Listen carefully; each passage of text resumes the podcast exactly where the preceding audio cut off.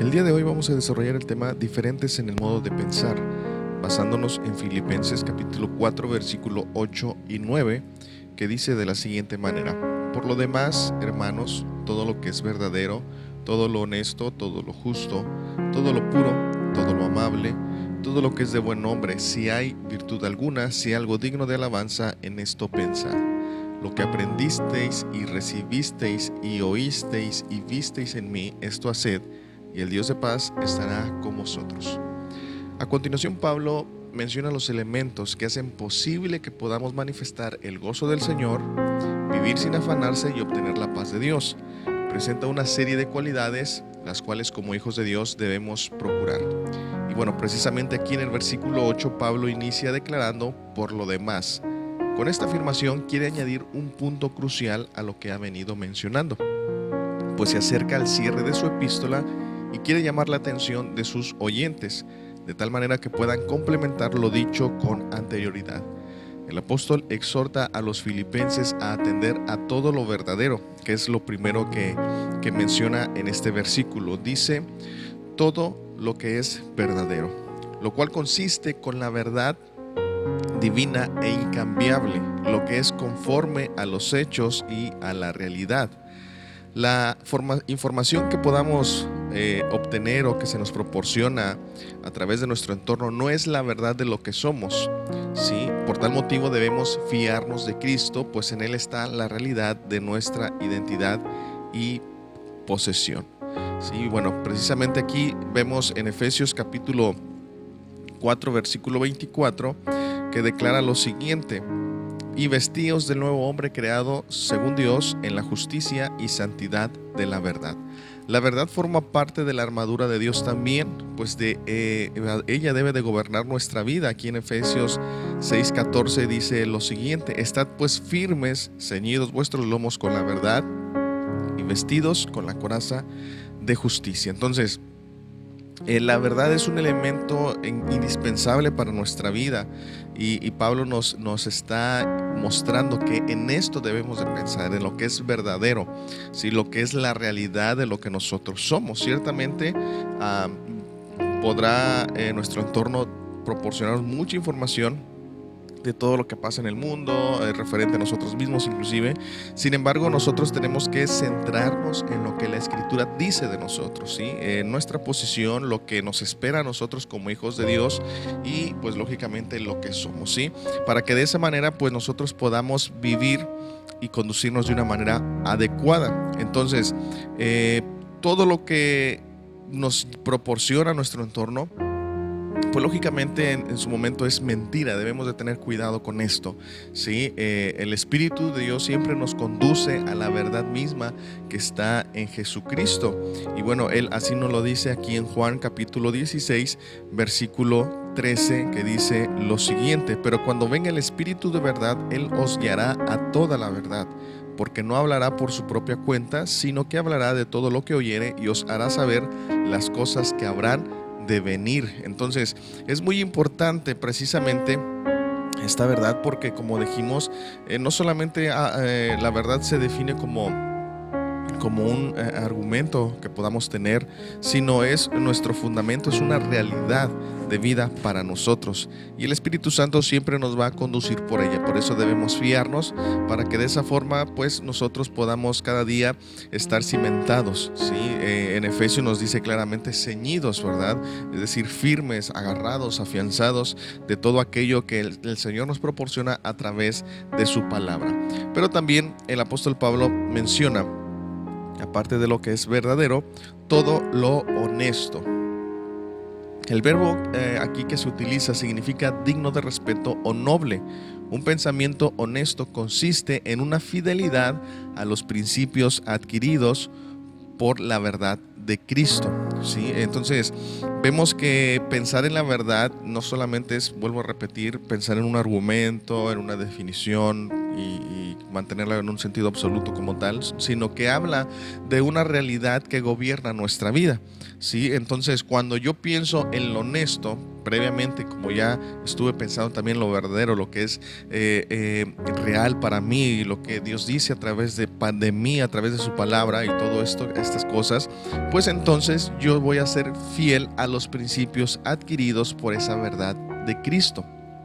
Cuando yo dejo que el Espíritu Santo me guíe en esa verdad, que eh, automáticamente me va a conducir a Cristo, entonces yo voy a tener una fidelidad a esos principios, va a haber fundamentos en mi vida que van a regir mi vida. Por lo tanto, eh, pues un, un pensamiento honesto consiste en esto, en ser fiel a esos principios que por medio de la verdad se me han proporcionado.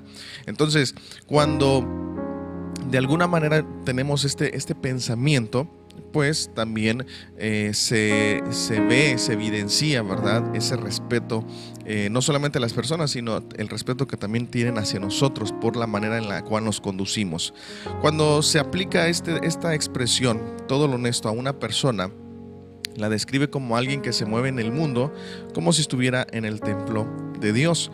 Pero aclaro, el templo no, no es el edificio como tal. Aquí en 1 de Timoteo capítulo 3 versículo 14 al 15 nos dice, esto te escribo aunque tengo la esperanza de ir pronto a verte, para que si tardo sepas cómo debes conducirte en la casa de Dios, que es la iglesia del Dios viviente, columna y baluarte de la verdad. Entonces, precisamente, eh, vuelvo a repetir, cuando somos fieles a estos principios que nos rigen, porque los hemos eh, establecido como un fundamento, mediante esa verdad que se nos proporcionó, entonces nosotros nos movemos en el mundo como si estuviéramos en el templo de Dios, en la iglesia, ¿sí?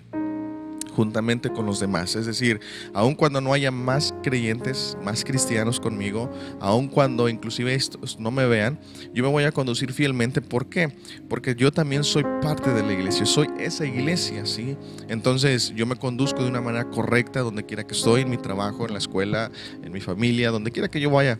Eh, hay esa, esa fidelidad a estos principios. Entonces, en ese sentido es como podemos aplicar pensar en todo lo honesto. Pero la palabra realmente también describe lo que está revestido de la dignidad de la santidad.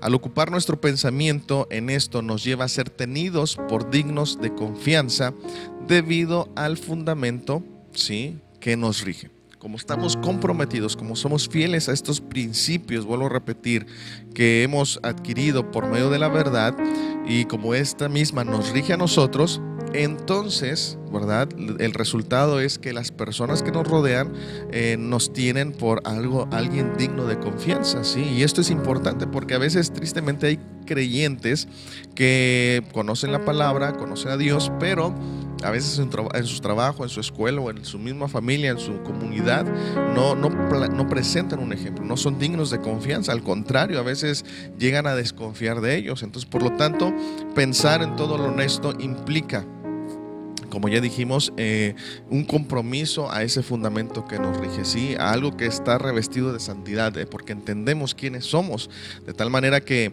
eh, eso proporcionará o provocará, mejor dicho, que las personas que nos rodean, pues ciertamente puedan confiar en nosotros mucho mejor, ¿sí? Y, bueno, son experiencias que Dios nos da y que por eso precisamente el apóstol Pablo nos la proporciona.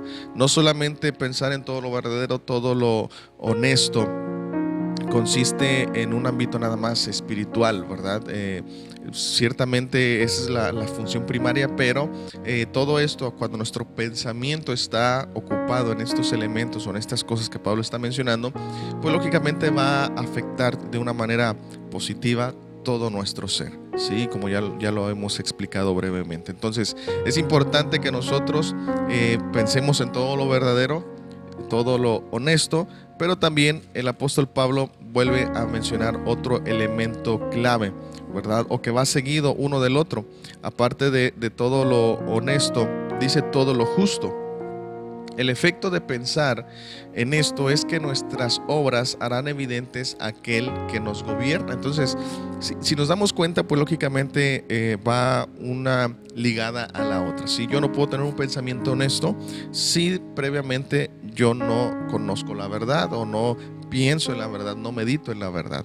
Y por ende no puedo tener un pensamiento justo si no eh, le, eh, previamente no he manifestado lo honesto en mi pensamiento. Entonces, eh, lo justo eh, podemos definirlo a lo mejor como ser equitativos, de alguna manera dar a cada quien eh, lo que es lo que le corresponde, ese pago que le corresponde. Sin embargo, en la Biblia, este término va más allá de eso, de, ser equitativos, ¿verdad? También es aplicable, pero supera esa definición en ese sentido. decimos que todo lo justo consiste en evidenciar aquel que nos gobierna, ¿verdad? Eh, previamente, como ya lo dijimos, porque pensé en lo, honesto y lo verdadero. Nuestras acciones estarán fundamentadas en la voluntad de Dios.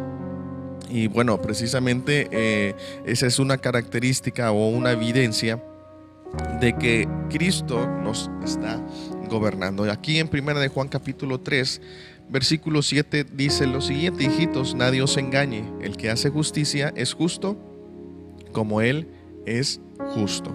También aquí en el capítulo 2, versículo 29, eh, dice lo siguiente, si sabéis que Él es justo, sabed también que todo el que hace justicia es nacido de Él. Entonces, si bien el término justo, ya, lo mencioné previamente, puede definirse como imparcial o recto, ¿sí? ser equitativo, dar el pago que le corresponde a cada quien, en fin. En las escrituras figura como el ejercicio de obrar de acuerdo al gobierno de Dios en nuestra vida. Y encontramos otro ejemplo aquí en 1 de Juan capítulo 3, versículo del 9 al 12, que dice, todo aquel que es nacido de Dios no practica el pecado, porque la simiente de Dios permanece en él y no puede pecar, porque es nacido de Dios. En esto se manifiestan los hijos de Dios y los hijos del diablo. Todo aquel que no hace justicia y que no ama a su hermano no es de Dios. Porque este mensaje, este es el mensaje que habéis oído desde el principio, que nos amemos unos a otros, y no como Caín, que era del maligno y mató a su hermano. ¿Y por qué causa le mató? Porque sus obras eran malas y las de su hermano justas. Entonces, volvemos a definir si nosotros pensamos en todo lo justo, quiere decir que vamos a estar evidenciando, ¿verdad? Eh, la voluntad de Dios en nuestra vida, vamos a estar evidenciando aquel que nos gobierna, que en este caso es Cristo, sí, pero también de alguna manera vamos a orar de acuerdo al gobierno de Dios en nuestra vida. En este caso, por eso se pone este ejemplo que dice, eh, este es el mensaje que habéis oído desde el principio que nos amemos unos a otros. Ese es un actuar, una acción, una obra de acuerdo al gobierno de Dios en nuestra vida. Tal vez eh, la persona no es muy favorable para conmigo, pero yo lo tengo que amar porque es un mandamiento que está establecido y de esa manera yo gobierno, yo manifiesto, perdón, el gobierno de Dios en mi vida. Sí, entonces de esta manera, la justicia y lo y justo, como lo estamos viendo aquí, se relaciona y vuelvo a repetir, hace ver o evidencia un obrar de acuerdo al gobierno de Dios. ¿sí? Si Dios verdaderamente nos gobierna, si el Espíritu Santo está en ti o en mí, tiene que, haberse, tiene que verse este tipo de acciones, de obras, donde nosotros estamos siendo gobernados por Él. Ajá, entonces, todo lo justo consiste precisamente en esto, en evidenciar aquel que nos gobierna. Y bueno, también Pablo menciona todo lo puro, ¿sí? seguido de esto. Consiste en algo que no se ha contaminado, que se mantiene en ese estado de limpieza que Dios le ha otorgado. Cuando se refiere a los sacrificios, describe lo que se ha purificado hasta dejarlo apto para ser presentado a Dios y usado en su servicio. De la misma manera, ahora nosotros debemos presentarnos a Dios para desarrollar un servicio perfecto que no permita mezclas entre lo santo y lo profano. Entonces, aquí eh, Pablo nos, vuelve a reiterar en todo lo puro.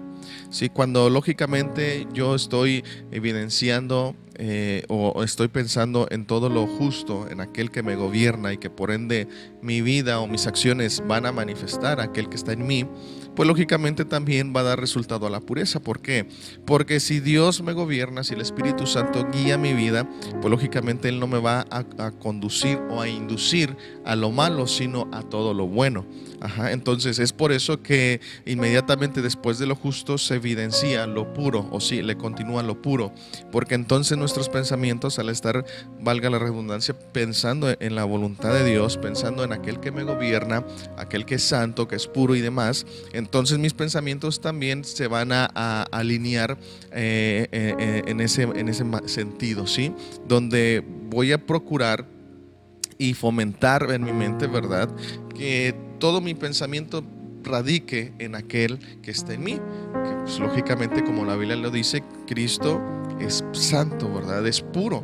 Entonces, de esa manera, mis acciones nuevamente no van a tener mezclas, sino todo lo contrario. No van a ser malintencionadas, sino todo lo contrario. Sí, voy a redundar precisamente en esto que decíamos, ¿verdad? Que precisamente es, un estado de limpieza esa limpieza que Dios trae a mi vida, pero también a mi mente por el hecho de estar pensando en lo que Él es o, lo, o quien está en mí. Entonces, precisamente aquí en Romanos capítulo 12, que es un texto pues muy conocido, el apóstol Pablo eh, menciona algunas cosas importantes y dice, eh, así que hermanos, os ruego por las misericordias de Dios que presentéis vuestros cuerpos en sacrificio vivo, santo, agradable a Dios, que es vuestro culto racional. ¿Sí? Entonces, vemos que aquí eh, Pablo está haciendo referencia a los sacrificios, ¿no? Y como dijimos, en, en, todo, lo, todo lo puro, consiste en esto, que Dios nos ha purificado para presentar un, un, servicio ¿verdad? limpio, correcto. Entonces, la forma en que nosotros servimos a Dios de manera efectiva y nos presentamos en, en esa forma limpia es cuando precisamente presentamos todo nuestro cuerpo en ese sacrificio vivo. En otras palabras, nos rendimos y nos entregamos a Él. ¿sí? Y dice la Escritura que ese es el sacrificio vivo, santo y agradable a Dios. No, el servicio a Dios no solamente consiste en una área en particular, ¿sí? o con algún don que tú puedas tener o talento, sino consiste en que tú y yo entreguemos todo nuestro ser, nos rindamos a Dios, en otras palabras, ¿sí? ¿Por qué? Porque eso es lo que agrada a Dios y ese es el sacrificio a santo que Dios demanda de nosotros. Entonces, hay quienes, por ejemplo, eh, solamente para tratar de ilustrar, ah, hay quienes pues muchas veces solamente se interesan, ¿verdad? O piensan que a Dios le interesa solamente lo que hacemos cada semana, ¿sí? Un domingo, un sábado, según el día que tú te reúnas. Cada semana dos o tres horas lo que te puedas reunir ese día. Algunos piensan que nada más a Dios le interesa ese tiempo y lo que haces ese día, en ese espacio de tiempo. Pero la realidad es que las escrituras nos muestra es que a Dios, ¿sí? o para Dios, no solamente está interesado lo que tú haces ese día a la semana, ese tiempo a la semana, sino lo que haces todos los días de tu vida. ¿Por qué? Porque ahora el día del Señor no es el domingo. Debemos entenderlo esto a la luz del nuevo pacto. El día del Señor es hoy. ¿Sí? En este caso, eh, estamos hablando que hoy es sábado. Hoy es el día del Señor, ¿sí? Si fuera un miércoles, el miércoles es el día del Señor. Tenemos que vivir en un tiempo presente, no, no esperando, ah, es que hasta el domingo es el día del Señor. No, todos los días son del Señor. Entonces, en ese sentido, a, Dios le interesa y está eh, viendo, ¿verdad? cómo nos desarrollamos y cómo nos comportamos. Entonces, en otras palabras y para resumirte, hay quienes solamente son creyentes o cristianos los domingos, pero todo el resto de la semana no lo son. Sí puede ser algo, no sé, este, contradictorio tal vez, pero es la realidad. Hay quienes solamente los domingos toman su Biblia, eh, hacen lo que tienen que hacer y para llegar al servicio que se les va a, desarrollar el domingo. Pero en toda la semana no, no se lee la escritura, no se medita en la palabra, no se fomenta, ¿verdad? Como estamos viendo, el, el accionar eh, de acuerdo a aquel que me gobierna y bueno, por ende, pues no, no se da un ejemplo, ¿verdad? Y bueno, y no solamente estoy hablando en, la casa, sino en el trabajo inclusive. Muchas veces hay quienes eh, en el trabajo no saben que son creyentes o saben pero no dan un buen ejemplo, un buen testimonio, como comúnmente se diría. Entonces, por eso Pablo nos está presentando aquí, presenten vuestros cuerpos en sacrificio vivo ¿sí? Ya no es un sacrificio muerto, o sea, es un, desde aquí nos está diciendo que es un sacrificio conscientemente, ¿sí? Donde nos estamos entregando todo nuestro ser, todo lo que somos. Y después le añade, ¿verdad? Santo agradable a Dios, ¿sí? Lógicamente podríamos encontrar tres elementos aquí donde cuando yo me presento a Dios, ¿verdad? Pues lógicamente ah, se da como resultado esto inmediatamente de que desde que yo estoy entregando mi vida a Cristo, rindiendo mi vida a Cristo, pues lógicamente eh, es, es, algo agradable a Dios. Y que también yo lo debo de hacer de la forma correcta. Que eso, bueno, ya lo veríamos en otro aspecto, ¿sí? Porque luego dice eh, que es vuestro culto racional, ¿sí? Entonces, cuando nosotros presentamos a Dios nuestro cuerpo de esta manera, nos rendimos a Dios, ese es el mejor culto racional que tú y yo podemos estarle ofreciendo. Entonces, pues, es interesante porque a veces pensamos que el culto es lo que yo voy a hacer, pero no, el culto es tu vida, es mi vida, todos los días de la semana, donde quiera que yo estoy. Ese es el verdadero culto racional que Dios me está pidiendo. Entonces, de esta manera es como nosotros, al pensar en todo lo puro, podemos entonces rendir nuestra vida y pues lógicamente hacerlo de manera correcta, ¿sí? Recordemos que aunque estamos en este mundo no pertenecemos a él, por lo tanto nuestra mente no debe adquirir ningún tipo de diseño que vaya en contra de Dios. Precisamente nuestra adoración, nuestro servicio a Dios, no tenemos que mezclarlo, ¿verdad? Ah, debemos de tener cuidado. Hay un texto a mí que me, que me sorprende o que me impacta y que a veces, a veces me pone a meditar precisamente porque la escritura por ahí en el Evangelio de Juan con la mujer samaritana, el Señor le dice una palabra, vosotros adoráis lo que no sabéis, ¿sí? Y muchas de las veces a lo mejor nosotros estamos igual decimos que tenemos a Cristo eh, o inclusive que le conocemos, pero al momento de adorar no sabemos a quién estamos adorando y lo hacemos de una manera incorrecta muchas de las veces y, me incluyo yo también, ¿verdad? Por eso es importante que atendamos el consejo que el apóstol Pablo no solamente nos proporciona en Filipenses, sino también aquí en Romanos. Presentemos vuestro cuerpo para que podamos hacer o presentar ese culto, pero también esa adoración correcta a Dios, entendiendo de quién está en nosotros. Entonces, bueno. Eh, el siguiente elemento que Pablo menciona es todo lo amable. Sí, su sentido original es digno de ser amado. Si bien hay unos, o bueno, ah, de alguna manera esta, esta expresión, este término amable, eh, para nosotros a lo mejor puede definirse o lo definimos como buenos modales, como alguien educado, una persona educada, ¿verdad? esa es la, pues muchas veces la connotación que se le llega a dar. Eh, en las escrituras, o bueno, el término en su sentido original, como ya lo estoy expresando, es digno de ser amado, es decir, no solamente evidenciar tu educación o, tu cortesía o tus modales, sino que todo tu ser, toda tu vida, tu carácter mismo, todo lo que tú eres, eh, provoquen las personas que te amen. ¿sí? Yo sé que a lo mejor a veces a, esto algunos pensamos que no es, es, es viable, o que no se puede, pero la realidad es que sí.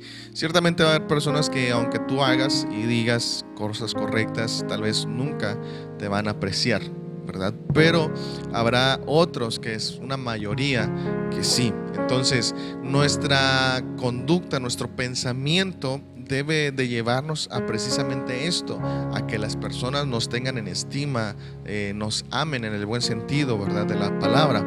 Hay algunos que tienen la mente tan concentrada en el castigo y la venganza que provocan amargura y miedo.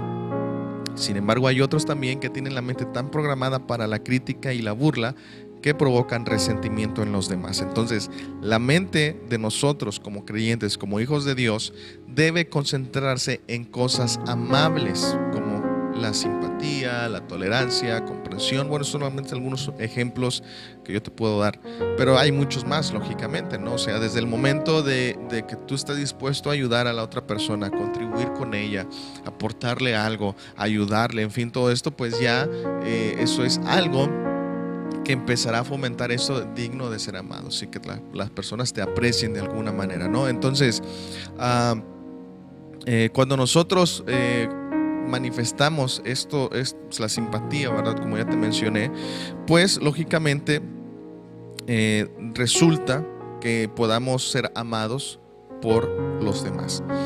En otras palabras, al pensar en lo amable producirá en nosotros ser apreciados y estimados entre los demás, pues no tendremos una actitud de amargura, disgusto o resentimiento. Y esto es lo importante precisamente. Cuando un creyente evidencia una amargura, ¿sí? un, disgusto, resentimiento, un enojo o lo que sea, pues lógicamente nunca lo van a, tomar en cuenta. ¿sí? Eh, nunca lo van a, involucrar, nada de eso, es todo lo contrario, lo van a rechazar y debemos de tener cuidado porque si bien a lo mejor a veces queremos utilizar textos para sacarlos de su contexto diciendo que nos van a perseguir, nos van a criticar. Eso es una realidad, pero por eso vuelvo a repetir, siempre en tu entorno en el que estés, en tu trabajo, en la escuela, habrá tal vez una minoría que, estará en tu contra, simplemente porque así son las personas, ¿no? Pero sin embargo habrá otros que cuando tú evidencies o tu pensamiento esté lleno de todo lo amable, pues lógicamente te van a apreciar. ¿sí? Y ahí tú y yo podemos ser ejemplo. Eh, dar testimonio de Cristo, manifestar el Evangelio que está en nuestra vida, para que pues ellos también puedan venir al conocimiento de la verdad.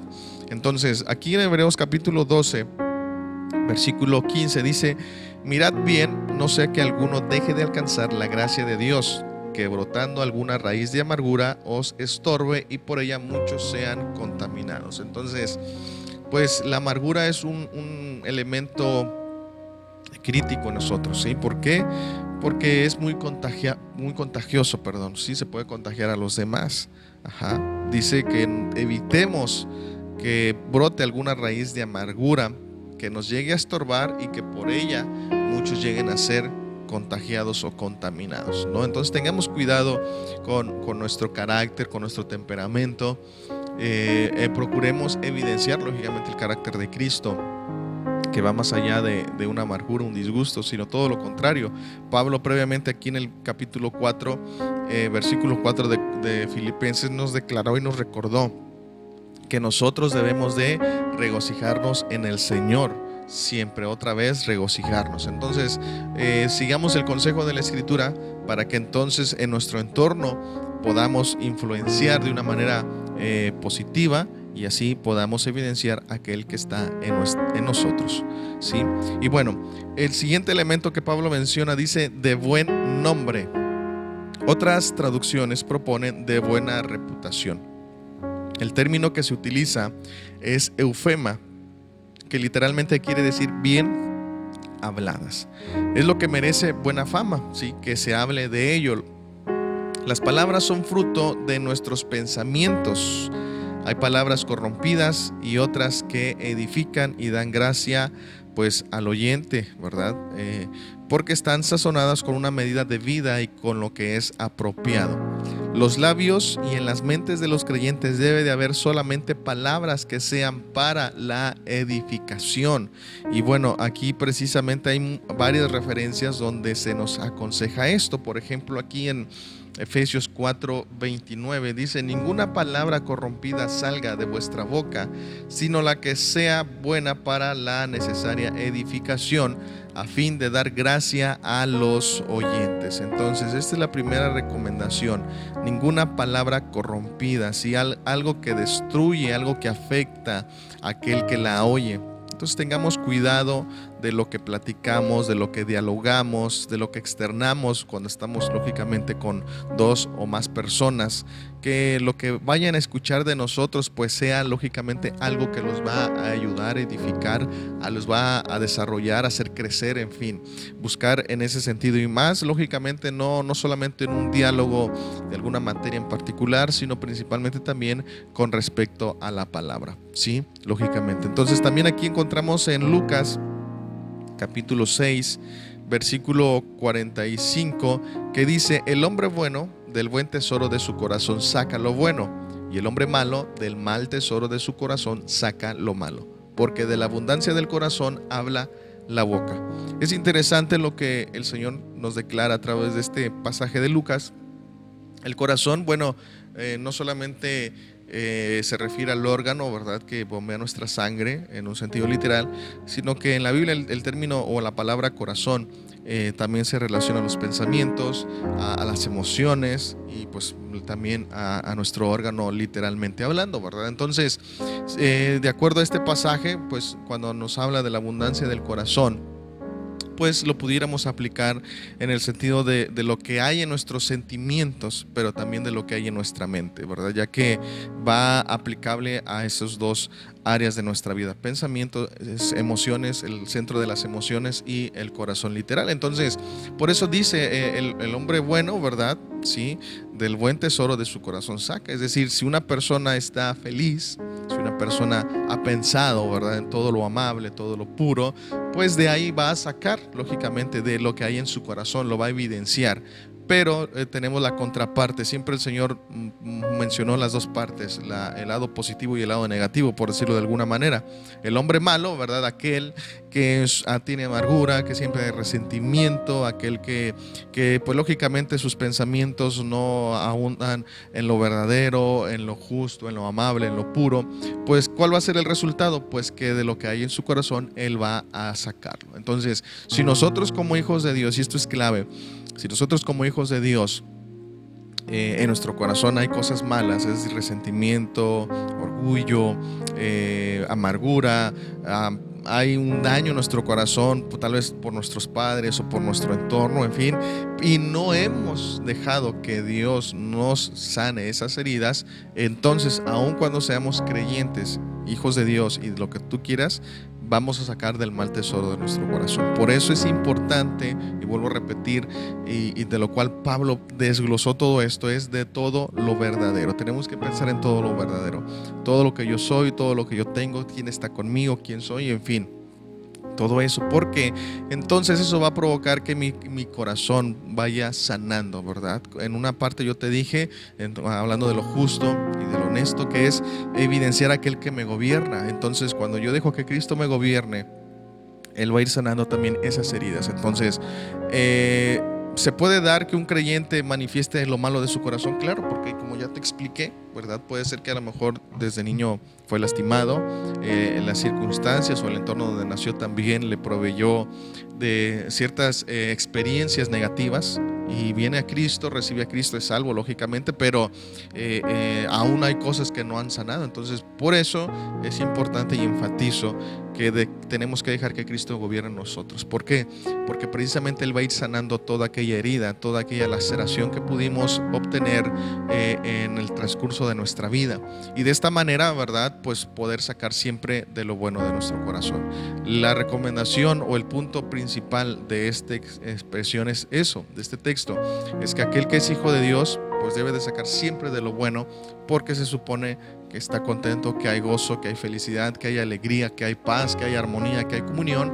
Aunado a esto, su pensamiento está en todo lo verdadero, todo lo honesto, todo lo justo, todo lo puro, todo lo amable, y por ende, pues se debe de evidenciar en su manera de hablar. ¿sí? Y bueno, precisamente aquí hay otra cita en Colosenses capítulo 4, versículo 6, que dice lo siguiente, sea vuestra palabra siempre con gracia, sazonada con sal, para que sepáis cómo debéis responder a cada uno. Entonces, de la misma manera, ¿verdad? Tiene que estar en un punto lo que nosotros externamos, ¿sí?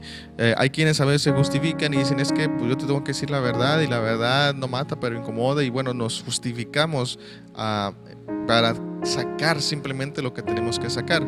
Y la Biblia nos orienta, nos direcciona y nos dice, no, o sea, es, sí debes de hablar lo verdadero, debes de hablar cosas que edifiquen, pero siempre sazonadas, siempre en un punto de equilibrio, ¿sí?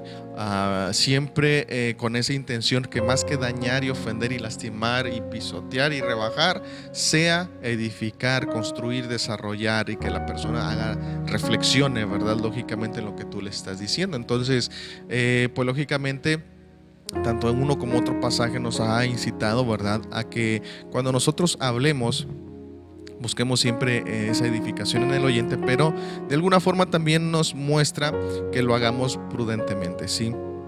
prudentemente, pues lógicamente es tener esa precaución eh, de qué le voy a decir y, anticiparnos, ¿verdad? Si yo le digo esto, bueno, a lo mejor va a reaccionar de esta manera, entonces voy a evitar externarle o decirle eso, sino poco a poco llegan a ese punto, ¿verdad? Esa es la, prudencia como tal.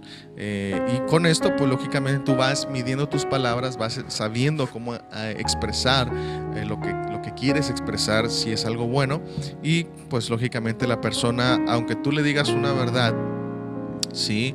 que lo llegue a confrontar, esa persona no se va a sentir agredida o ofendida porque tú lo estás llevando de una manera prudente y correcta con tus palabras. ¿sí?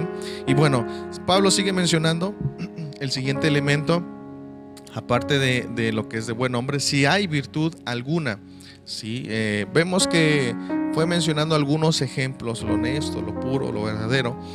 Pero con esta expresión, si hay virtud alguna, está como diciendo ya en un sentido más generalizado, ¿no? O sea, yo te, traje un, un, ejemplo, te fui mostrando unos ejemplos, pero ya si hay virtud alguna, en eso piensa. ¿Qué quiere decir esta expresión? Bueno, eh, virtud, de alguna manera, eh, el uso que se le da aquí en escritura es precisamente ese valor moral y espiritual.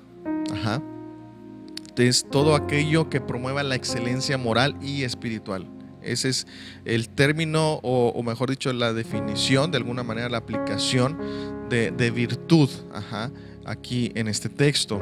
Todo aquello que promueva una excelencia, dice, moral o y espiritual, perdón. Entonces, algo que nos llegue, nos eleve, por decirlo de alguna manera, ¿no? Entonces, yo tengo que procurar pensar en esto. Si hay virtud alguna, ¿sí? no solamente eh, eh, concentrarme en lo, que, en lo que Pablo me dijo previamente esto, no, sino aquí ya me da un marco más amplio para que yo pueda, pues lógicamente desenvolverme, ¿sí? Todo aquello que va desde una moralidad, en un plano moral como espiritual. Entonces, precisamente es así como yo debo de, de, conducirme, ¿sí? Eh, es así como yo debo de pensar de esa manera para que entonces pues mi vida, mi, entorno pues sea lógicamente eh, influenciado. ¿Sí? Pues ya si habláramos de algo moral, pues lógicamente a lo mejor entraría pues en ciertas conductas también, ¿sí? Eh, no mentir, no robar, no levantar falso testimonio, o sea, son cosas de momento eh, que se me vienen a mi memoria, pero lógicamente hay muchas cosas más que podemos mencionar, no atentar contra la vida de alguien más, no perjudicar a otros de ninguna manera, en fin, hay muchas cosas y en un sentido espiritual, pues lógicamente también eh, aplicado a nuestra vida, lógicamente para el entorno o el beneficio también de los demás. Entonces, cuando hablamos de excelencia, eh, bueno, esta palabra se define como superior calidad o bondad que hace digna de aprecio. ¿sí? Eh, o sea, pues lógicamente, ah, al tú, tú y yo manifestar un carácter de esta manera de excelencia, ¿verdad? Es decir, que lo haces de una manera muy precisa, muy correcta, en fin, ah, provoca que pues lógicamente nuevamente la gente te aprecie. Y bueno, no es casualidad la definición, porque inclusive Pablo aquí también menciona esto, dice, hay virtud alguna si algo digno de alabanza, entonces le continúa y que es parte de lo mismo. En otras palabras, si tú y yo lo hacemos con esa excelencia, ajá, por el hecho de que tenemos a Cristo, es inevitable, ¿verdad? Que eh, puedan elogiarnos a cada uno de nosotros. ¿sí? Sinceramente es inevitable. Tal vez eh, nosotros no estamos muy acostumbrados a esto sí, a que nos lleguen como a elogiar o pues lógicamente a, pues sí, a, dar un, halago. Pero cuando nosotros, vuelvo a repetir, eh, pensamos en cualquier virtud eh, de esta índole, pues es inevitable que tú y yo pues podamos ser elogiados. Siempre se va a ver. A mí, sinceramente, nunca me había pasado y la, en una ocasión que estuve trabajando, ah, pues bueno, me, me daban ese reconocimiento, ¿verdad? No lógicamente en papel como a veces hacen, sino que las mismas personas me lo decían. Yo me quedaba sorprendido porque decía, bueno, cuando nosotros verdaderamente aplicamos ah, o vivimos aún en nuestro trabajo con ese temor a Dios, con esa reverencia a Dios, pues se ve. ¿Sí? Y, eso es lo importante, que la gente tiene que ver. Si de alguna manera nos preguntan por qué tú llegas temprano, por qué tú haces esto en el trabajo cuando otros hacen lo contrario, es ahí donde uno les puede decir, porque Cristo está en mí. Y ese es un parteaguas, va a hacer una diferencia, va a marcar una diferencia entre uno y otro grupo. Entonces, eh, vuelvo a repetir, cuando nosotros hacemos algo de esta índole, pues lógicamente es inevitable que no nos elogien, ¿verdad? Siempre la gente nos va a tener por esa dignidad, ese, ese aprecio, ese, ese valor, en fin, como lo queramos ver. Y bueno, virtud también se define como la capacidad que tiene una cosa de producir un determinado efecto positivo. ¿Sí? o disposición habitual para hacer el bien. Entonces, cuando hablamos de que si hay virtud alguna, para entenderlo un poquito en, en nuestro castellano, pues está hablando, ¿verdad?, de alguien que tenga un determinado, que piense en una determinada cosa que va a producir un efecto positivo. O en otras palabras, simple y sencillamente, cuando Pablo dice, si hay virtud alguna en esto, pensad, nos está diciendo, ten la disposición habitual para hacer el bien. Sí, en esa excelencia moral y espiritual. Sí, o sea, en ambos términos, de alguna manera, no solamente en un área en particular, sino en todas las áreas de tu vida. Ten la disposición habitual para hacer el bien. Y bueno, precisamente aquí en este hay unas referencias aquí en, las, en la carta o en la epístola de Pedro, sí, y precisamente nos, nos dice esto, ¿verdad? nos dice lo siguiente, primera de Pedro, segunda de Pedro capítulo 1 versículo 5, vosotros también poniendo toda diligencia por esto mismo, añadid a vuestra fe virtud, a la virtud conocimiento, ¿sí? Entonces nuestra fe, es decir, lo que nosotros creemos, tiene que ir acompañada ¿verdad? ¿De qué? De virtud, es decir, de tener la disposición a hacerlo bueno. Por eso de alguna manera en Santiago se nos dice que nuestra fe no puede estar muerta, ¿sí? Tiene que evidenciarse una fe en obras, pero no en obras en un sentido de, méritos, no, sino precisamente por el hecho de que Cristo está en mí, se tiene que ver esa, esa obra, ese resultado en mi accionar. Entonces, Pedro de alguna manera eh, nos, reitera nuevamente esto. A vuestra fe añadid virtud. ¿sí? Que como ya dijimos, es la disposición de hacer qué? El bien. En, otras palabras, ¿verdad? Entonces, ah, estas obras en las cuales debemos de ahondar, pues lógicamente consisten en manifestar el carácter de Cristo, su amor, perdón, su alegría o su gozo y muchas otras más, la paz de Dios, en fin, son muchas cosas que nosotros tenemos que ir manifestando. ¿Por qué? Porque precisamente eh, no podemos decir yo tengo fe y que no se vea eh, quién está en mí. Ajá. desde, de hecho, si tú te has dado cuenta, esto lo he venido mencionando con anterioridad. Eh, la finalidad de ir, de pensar en, eh, o que nuestro pensamiento esté ocupado en esto es porque se tiene que evidenciar en nuestras acciones, en nuestros hechos. Entonces, si yo estoy pensando en alguna virtud, es decir, en algo que me lleve o que me incite a hacerlo bueno con los demás, pues lógicamente tengo que evidenciar, ¿verdad? De ahí se va a evidenciar mi fe en lo que yo he creído, quién está en mí, quién está conmigo, en fin. Entonces, vuelvo a repetir, por eso una fe muerta eh, pues no, simplemente no, o mejor dicho, aquel que tiene una fe, pero que no se ve en una acción, en una obra, ajá, donde no evidencie a Cristo en su vida, pues simple y sencillamente es una fe muerta. En otras palabras, ah, y me atrevo a decirlo así, es una persona que, que, solamente dice que tiene a Cristo de labios hacia afuera. No ha tenido, eh, no ha nacido de nuevo, no ha dejado que Dios gobierne ni transforme su vida. En otras palabras, no ha dado lugar para que Cristo gobierne en su corazón. Entonces es por eso y es muy importante que aquel que ha recibido a Cristo, que ha nacido de nuevo, que ha dejado que Él gobierne su vida, entonces eh, su fe se va a ver evidenciada en estas obras, que como ya dije no son obras meritorias, sino obras en las cuales se manifieste aquel que gobierna nuestra vida. ¿Sí? Entonces, eh, debemos de tener cuidado de no centrar nada más en decir yo tengo fe y que no se vea eh, el accionar o estas obras, sino todo lo, lo opuesto. Y bueno, como yo mencionaba ya, cuando nosotros hacemos esto, eh, tenemos esa disposición de hacer lo bueno, eh, ayudando, eh, manifestando el carácter de Cristo, Pablo da una frase, ¿verdad? Si algo digno de confianza. Y es que como decíamos, cuando la persona precisamente habla o ayuda, mejor dicho, tiene la disposición de hacer el bien, pues de alguna forma va a haber un elogio también, ¿sí?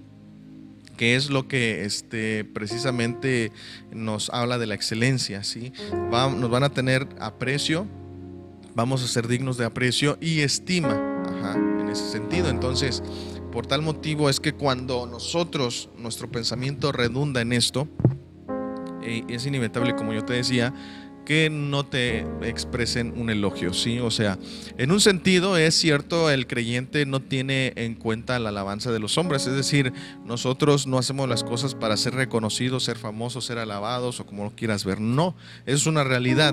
Pero en otro sentido, a toda persona buena la eleva la alabanza de los buenos, ¿sí? Es decir, eh, Pablo nos está expresando que el creyente debe de vivir de tal manera que no desee vanidosamente, pero tampoco no desprecie neciamente la alabanza de los hombres. Es en otras palabras, eh, tú y yo no lo vamos a hacer porque es que yo quiero ser reconocido, sino yo lo voy a hacer porque Cristo está en mí, yo tengo que manifestar a Cristo cuando llegue esa, esa, eh, esa alabanza, ¿verdad? Ese elogio, pues yo no lo voy a despreciar neciamente, decir, no, es que yo esto, es que yo el otro, yo no me lo merecía, ¿no? Sino decir, bueno, es ahí donde se da la oportunidad precisamente para decir, bueno, es que si yo eh, soy así, eh, es porque Cristo está en mí. ¿verdad? Y yo precisamente dice la palabra que yo debo de obedecer a Dios, ¿verdad? Porque eso me va a llevar a obedecer también a, mis jefes, a aquellos que me rodean o que tienen una autoridad por encima de mí. Entonces es una forma de, dar testimonio de aquel que está en nosotros. Entonces, vuelvo a repetir, no, no debemos vivir buscando eh, vanidosamente eh, el halago, el aprecio, el elogio de las personas que nos rodean, pero cuando llegue si nosotros manifestamos a Cristo, no lo debemos de despreciar, sino al contrario, debemos aprovechar para poder dar testimonio ahí, ¿sí? Eh, del por qué. A veces nos preguntan, bueno, pero ¿por qué eres así? ¿Por qué llegas tan temprano? ¿Por qué cumples? ¿Por qué ah, no, descuidas tu área de trabajo? Bueno, porque Cristo está en mí y Él me ha enseñado a que tengo que obedecer, tengo que acatar. Y son eh, parte básica en la cual tú y yo podemos compartir pues el Evangelio. Aunque muchas veces, ¿verdad? Eh, hay creyentes que no estarán de acuerdo, sí, a lo mejor no les gusta, eso es entendible, pero pues lógicamente nosotros debemos de entender de que en algún momento puede llegar, ¿sí? Y, y no debemos de, como ya dijimos, de despreciar, sino que utilizarlo como una oportunidad para proyectar el Evangelio. Mateo capítulo 5, versículo 16 dice, Así alumbre vuestra luz delante de los hombres, para que vean vuestras buenas obras y glorifiquen a vuestro Padre que está en los cielos. Nuevamente surge el término obras y el, término obras no se refiere en un sentido meritorio, ¿sí? o como comúnmente se dice, obras de caridad, sino que nosotros evidenciemos la luz es decir, que me demos a conocer a Cristo a través de nuestra vida, de nuestra forma de vida. Y esas obras consisten en manifestar el carácter de Cristo, el perdón, el amor, eh, la misericordia, la paz y otras cosas más, ¿no? Y pues al hacerlo así, eh, en el entorno en el que estamos, a veces en nuestro trabajo hay gente que a lo mejor nos puede ofender o nos puede o nos quiere perjudicar, pero es ahí si yo muestro el perdón, entonces estoy evidenciando a Cristo, estoy dando a conocer su luz. Y como ya te decía, pues en algún momento puede haber un elogio. Y en ese sentido es cuando nosotros podemos aprovechar para predicar la palabra del Señor, dar a conocer y dar testimonio de quién está en nosotros. Y bueno, el apóstol Pablo termina aquí en el versículo 9 y declara lo siguiente, lo que aprendisteis y recibisteis y oísteis y visteis en mí, esto haced y el Dios de paz estará con vosotros. Bueno, eh, son los dos versículos claves para poder nosotros manifestar el gozo del Señor, vivir sin afanarnos y poder obtener la paz de Dios. Ahora, el versículo 8 termina diciendo, en esto pensad. Pablo comprendía precisamente la influencia, ¿verdad?, de los pensamientos sobre la vida de la persona. O sea, no solamente nos está llevando a pensar nada más para ocupar nuestra mente en un sentido positivo, ¿sí? Como a veces hoy en día se maneja, no, sino que Él quiere que meditemos en todo esto precisamente para que tarde o temprano eso va a ser proyectado en nuestras palabras y acciones. Proverbios 23:7 dice, porque cuál es su pensamiento en su corazón, tal es Él. Sí, si yo, mi pensamiento está divagando en otras cosas en un sentido negativo, eso va a influenciar o va a determinar mis palabras y mis acciones. Pero en cambio, si mi pensamiento está en algo bueno, en algo verdadero, pues va a afectar de la misma manera. Entonces, este verbo está en modo imperativo, es decir, es una, es una instrucción, es un mandato. Pablo nos, nos quiere decir que en medio de todas las cosas que nos producen ansiedad en la vida, no solo debemos de ir a Dios en oración y ruego y adoración, sino entrenar nuestra mente a pensar de una manera distinta a lo que por naturaleza estamos acostumbrados a hacer. El mundo no juzga a la iglesia solamente por la doctrina que enseña, sino también por la conducta de sus miembros. Entonces, la reputación de la iglesia sería mejorada de manera inconmensurable si todos lleváramos eh, estas seis cualidades grabadas en nuestro corazón. Sí, y al final de cuentas nosotros tenemos que dar un buen ejemplo, un, ejemplo de vida diferente. Y bueno, continuando con el versículo 9, la exhortación a que piensen en estas cosas va enseguida por una segunda exhortación, la cual consiste en poner en práctica. Por ello es natural que complete este, far, este párrafo llamando una vez más a la atención hacia sí mismo y poniéndose como ejemplo. Aquí en, el, la misma epístola, en el capítulo 3, versículo 17, Pablo hace una expresión similar, que lo vean a él, que él les ha mostrado ejemplo, en fin. En 1 de Corintios 11.1 de la misma manera, él, declara y dice, sed imitadores de mí, así como yo de Cristo. Casi es muy reiterativo, o por no decir repetitivo, eh, que Pablo menciona casi en cada epístola esta misma expresión o algo similar, que se conducieron como nosotros, que sean imitadores de nosotros en nuestro andar. En Timoteo inclusive em, le dice esto mismo, tú has seguido mi conducta, mi ejemplo. Eh, o sea, casi yo me he percatado que en la mayoría de las epístolas que el apóstol Pablo escribió, sí, casi no en todas, ¿verdad? Pero siempre hizo mención de esta frase o de esta declaración, sed imitadores de mí, en otras palabras, así. ¿por qué? Porque es que de alguna manera nosotros nos tenemos que poner como ejemplo, para aquellas personas que van empezando, aquellos creyentes que van desarrollándose, ah, o simplemente para la gente que nos rodea, que no conoce al Señor, porque yo lo he dicho, a veces le decimos a la persona, es que ponga su mirada en Cristo, nosotros para nosotros es muy común y entendible eh, decir eso, pero para aquella persona que tal vez nunca ha escuchado de Cristo o que no sabe nada de Dios, ¿cómo va a poner su mirada en Cristo? Eh, pues, eh, cuando nosotros hacemos, decimos esa expresión, por poner nuestra mirada en, pues lógicamente es voltear a ver a eso, a ese objeto o en este caso a una persona.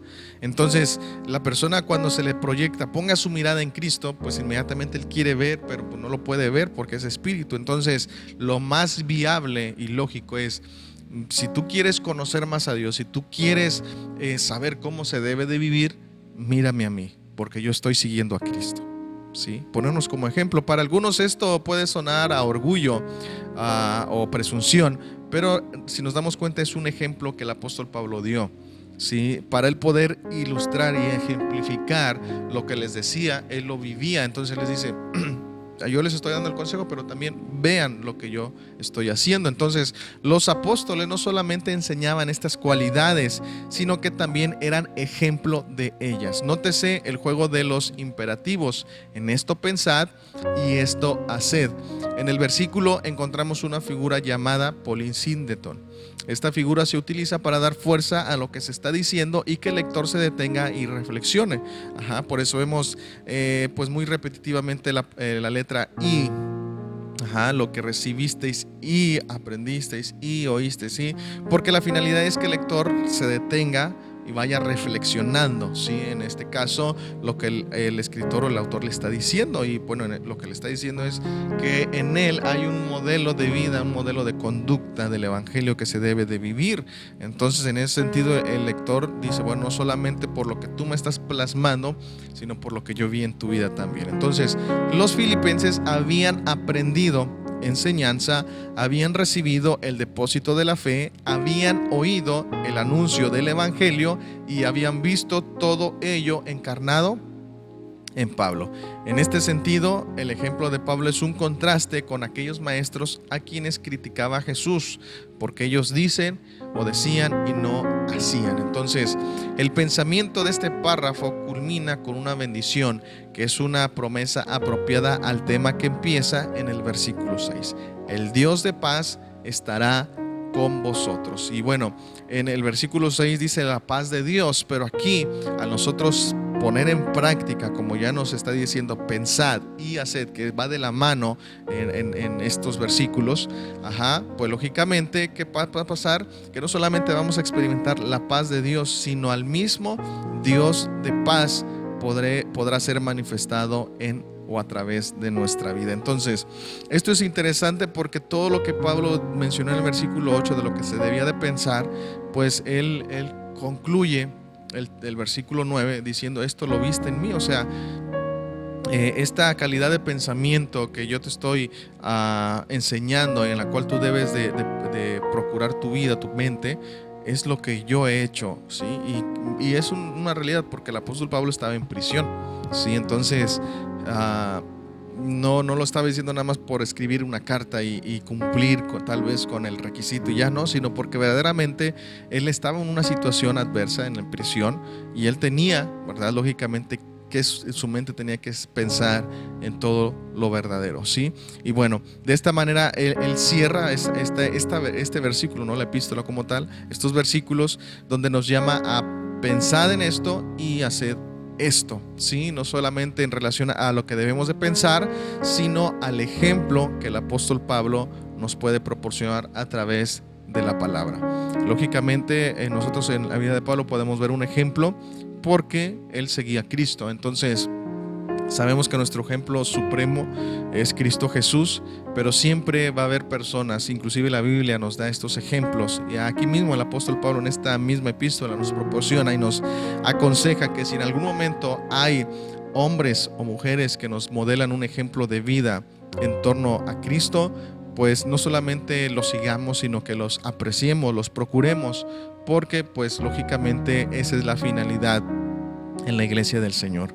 Que eh, ciertamente sigamos a Cristo, pero también nosotros sirvamos como ejemplo a aquellos que tal vez van iniciando o van empezando en el camino del Señor. Así que bueno, este fue el episodio del día de hoy que se llamó eh, Diferentes en el modo de pensar. Espero que sea de edificación para tu vida. Y bueno, nos vemos en el siguiente episodio. Que el Señor te bendiga.